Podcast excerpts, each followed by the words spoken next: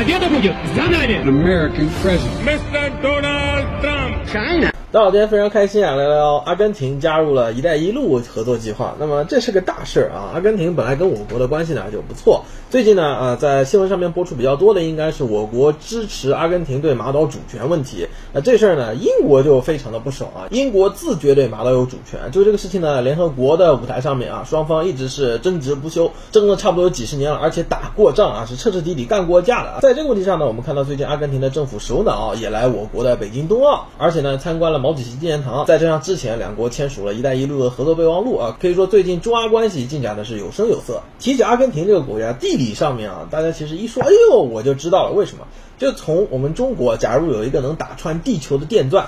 从中国的国土上钻，一直钻下去。那么，假如能钻穿地球的话，在另一端把头冒出来，哎，那你就到了阿根廷了，大概就是这个意思啊。那么，阿根廷除了这个地理位置之外啊，我们大概会比较熟悉的就是阿根廷队啊，足球非常的厉害，酒非常的好喝，牛肉非常不错啊，大量的出口牛肉，还有大豆，我国大豆进口是刚需，还有 Tango 啊，Tango 舞蹈音乐形式，还有一位著名的球星，加上民权运动家，不只是球星啊，马拉多纳。这张照片啊，马拉多纳一边抽雪茄，非常惬意，在这个船上，呃，他的肩膀上纹的是切格瓦拉，他是拉美左翼运动的代表性人物啊，个人身份绝对不仅仅是球星那么简单。肩膀上纹的是格瓦拉，他的腿上还纹了卡斯特罗。在他有一段比较长时间身体不适的时候，也就是他自称啊，所有别的医生都抛弃了我。他选择了去古巴，那么在古巴得到了非常好的医疗救治。古巴的医疗是非常发达，这跟各位分享过啊。那么，呃，跟我们国家呢，马拉多纳曾经说过一句非常著名的话，说全世界都会成为美国的殖民地，不，中国不会。对我国是非常的认同，对左翼运动的支持也是坚定而且一贯的。那么另外一个有趣，我自己也比较感兴趣的是，如果要去南极旅游的话。那么你还真得去阿根廷看一下地图啊，阿根廷的地理位置。我们有不少中国的游客，这全世界环游之后啊，现在已经向两极发起冲锋了。去南极的话呢，选择从阿根廷走是热门之选。所以说，从旅游业的角度上面讲，中阿关系搞好那也是一定的。回来说到“一带一路”的问题啊，“一带一路”刚出来的时候，有非常多国际的学者就认为说，中国提倡“一带一路”，那可能涉及的中东国家比较多，不会想到拉美国家怎么会加入“一带一路”呢？但事实上，如果我们往之前看的话，阿根廷是美洲的大国。但之前巴拿马也选择加入了一带一路。巴拿马这个国家之前是深受美帝国主义的打压，那么在联合国角度上经常谴责的就是美军入侵巴拿马，并且之后逮捕巴拿马的领导人。这事儿搞得非常难看，在于他这个领导人躲到了梵蒂冈驻巴拿马大使馆里。梵蒂冈是个教皇国。那你怎么着？你们美军应该还信教的吧？结果就是美军不但是断电断水，而且在大使馆外是二十四小时播放摇滚乐，影响极其恶劣。这个事情啊，最后巴拿马的领导人呢是被迫出来投降，被美国抓回了美国，在自己的国家被美军抓到美国去关押。后来审判啊，这个一大堆的罪行，说什么贩毒之类的东西。那这个一定要聊点巴拿马的历史。其实不光这边我们说的聊巴拿马，整个拉美地区一九五零年发展至今，如果刨去国际货币通胀不算的话，无论是人类发展指数、人均期望寿命，还是居民平均收入，它的提升。都是不高的，这也是为什么在联合国非职的场合上，在美国号召拉美国家一起跟他打击毒品犯罪上，这些国家都坚定要求一定要清算殖民罪行。看一下巴拿马的地理位置，我们就一目了然啊！你这地方特别适合干嘛？修运河。你这儿狭长的地域，从你这儿搞运河，那是最恰当不过了。结果就历史上发生了几十年之间，就这条运河，巴拿马的民众啊，反抗殖民主义、反抗帝国主义的故事。当时各位可以想想啊，什么？七八十年代，美军他是个什么军纪啊？啊，在什么越南什么东西，大家也都明白吧？大概是什么样的人？那么在这样的情况下，六四年有一个巴拿马的青年拿了一面国旗，要求到实际上是美军控制的这个运河地区啊，升起巴拿马的国旗，被美军是一顿痛打，并且把巴拿马的国旗给撕毁了。这事儿引起巴拿马老百姓群情激愤，上街抗议，要求美军和美国道歉，去围堵了美国的大使馆。结果美军选择的是机枪扫射。二十二人死亡，三百二十五人受伤。这事儿是每每在国际场合，拉美国家提到反殖民、反霸权、反帝国主义侵略，都会一而再、再而三的说的。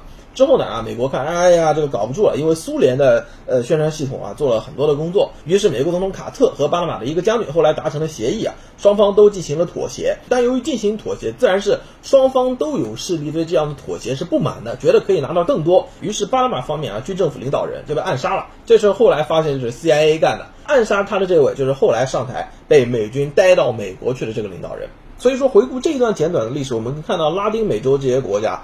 在近一百年来吧，面对帝国主义和殖民主义的侵略和打压啊，斗争是多么的艰难。阿根廷也一样，他和巴拿马呢，巴拿马是二零一七年加入“一带一路”啊，阿根廷是最近加入啊。他们的加入在美洲一定是标志性的，因为对这些国家来说，他们亲眼目睹了中国和阿根廷开展的多项合作，给阿根廷的国际民生带来的巨大改变。比方说，我们看一下我们中国海关的数据，二零二一年。中拉进出口总额啊，较二零二零年增长百分之四十一点一，百分之四十一点一，这还是疫情期间，而且要考虑到疫情期间，我国对秘鲁、玻利维亚、对阿根廷、对巴西这些国家，还有智利啊，非常无私的人道主义捐赠一部分，当然也有卖了，还有远程医疗技术的指导，让这些美洲国家本来要去联合国下面有个 COVAX，那 COVAX 里面是呃联合国出头，这些国家一起向发达国家买疫苗的。那么，如果这些国家跟中国没有选择比较密切的合作的话，按照联合国框架体系下面那个 COVAX，他们的排队要到二一二零年，也就是一百年后才能拿到能满足他们全员全部接种疫苗的需求。所以这些事情，各位我们说出来不需要非常广博的涉猎，不需要非常深邃的研究，我只要把数字说出来，你要到一百年后才能让你这个国家老百姓都打上现在就在肆虐的疾病的疫苗。那么在这种时候，遥远的中国选择了伸出的援手，在技术人员、物资还有防疫政策指导上帮助了这些国家，它的影响绝对是辐射性。不说疫情的话，比方说能源问题非常重要，也符合联合国这个新世纪二零三年的呃十七个 SDG 可持续发展目标，其中呢就是要提供能够替代传统能源的可持续新清洁能源，包括呢不限于太阳能、风能，当然也包括核能。阿根廷这个国家，我们讲到这里，不了解的朋友可能觉得啊，足球。美酒、美女、Tango、马拉多纳，但实际上人家可是真刀真枪搞过核武器的。这也是我在内容创造早期曾经做过一集，说日本、德国、印度他们曾经试图让联合国扩长，把常任理事国五大扩充，把他们加进去，那么就引起了世界各国的不满啊！凭什么加你不加我？墨西哥当时就想着，如果要扩张的话，我肯定要五常。阿根廷的代表表示反对上，就在地区的核技术。高低上对自己的国家进行了推荐。说白了，你的搞核武器的能力没有，要看科学技术，我阿根廷才行啊。这个地方就是我们之前啊，这个国际关系领域上面，在冷战期间分析核安全的话，经常是认为说世界格局对峙导致某几个国家，比方说啊，这个苏联搞出核武器了，英国搞出核武器，美国搞出核武器，但是在全球对峙的格局下。啊，你这第一波强国搞完了之后，第二波强国的对峙，那就是地区性的了。比方说印巴，比方说中东，比方说朝韩，比方说巴西、阿根廷和南非的核武器，这些可都是搞过核武器的。各位，他们不涉及全球冲突吧？但是地区就不冲突了吗？也冲突。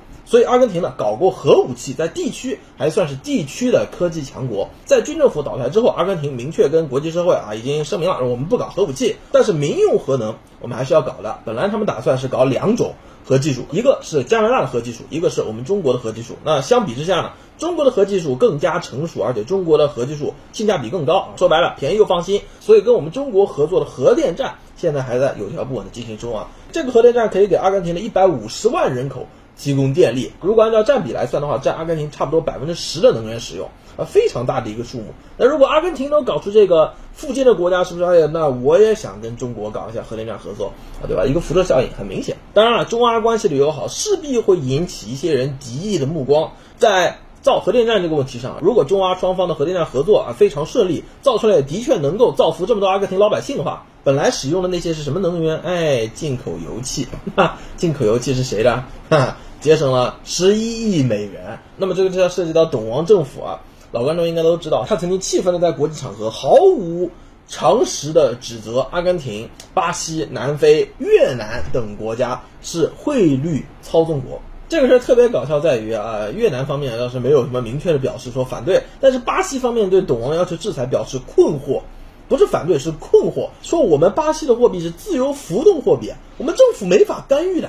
我没法干预，怎么叫我操控啊？啊，但是不管啊，就是要制裁。举这个例子告诉各位说，我们能把关系搞好，能选择双方合作。现在我们是全面战略伙伴关系，并不是说选择合作这些国家他们没有面临压力，是有压力的。当然了，就是不谈核能的话，铁路的改建啊，包括太阳能、风能，还有水力发电。水力发电中国非常在行，这个是我们新华社发的，现在正在建啊，中国能建。葛洲坝集团阿根廷基塞水电站项目部供图啊，这个建的地方是非常不容易的，地理位置选择适合建站，但是施工难度非常大，条件非常恶劣啊。